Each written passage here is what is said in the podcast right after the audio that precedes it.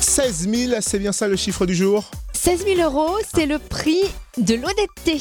Ah, parce que ça s'achète l'honnêteté maintenant.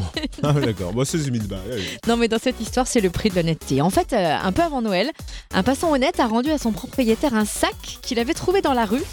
Et ce sac contenait 16 000 euros et des cadeaux. Waouh 16 000 euros et des cadeaux. Ouais, en fait, euh, l'homme de 51 ans a trébuché sur ce sac alors qu'il se baladait en centre-ville.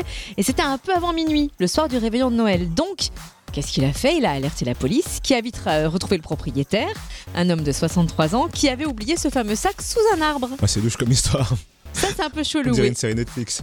En tout cas, à l'intérieur, il y avait des cadeaux et il y avait 16 000 euros en liquide, hein, petite coupure. C'est hein. ce que je te dis, on dirait vraiment une série policière. Non, mais apparemment, ça le sécurisait, lui, de garder cet argent sur lui. Ah oui. En tout cas, le bienfaiteur n'a pas voulu de récompense Ah bon parce que c'était Noël. Moi, j'aurais dit, allez, 50-50.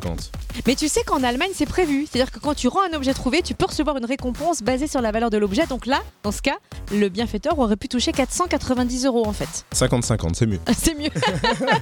oui, enfin, en tout cas, après une telle histoire, on imagine que durant le réveillon, le mec qui a retrouvé son sac a dû lever son verre pour son bienfaiteur et il l'a bu cul-sac.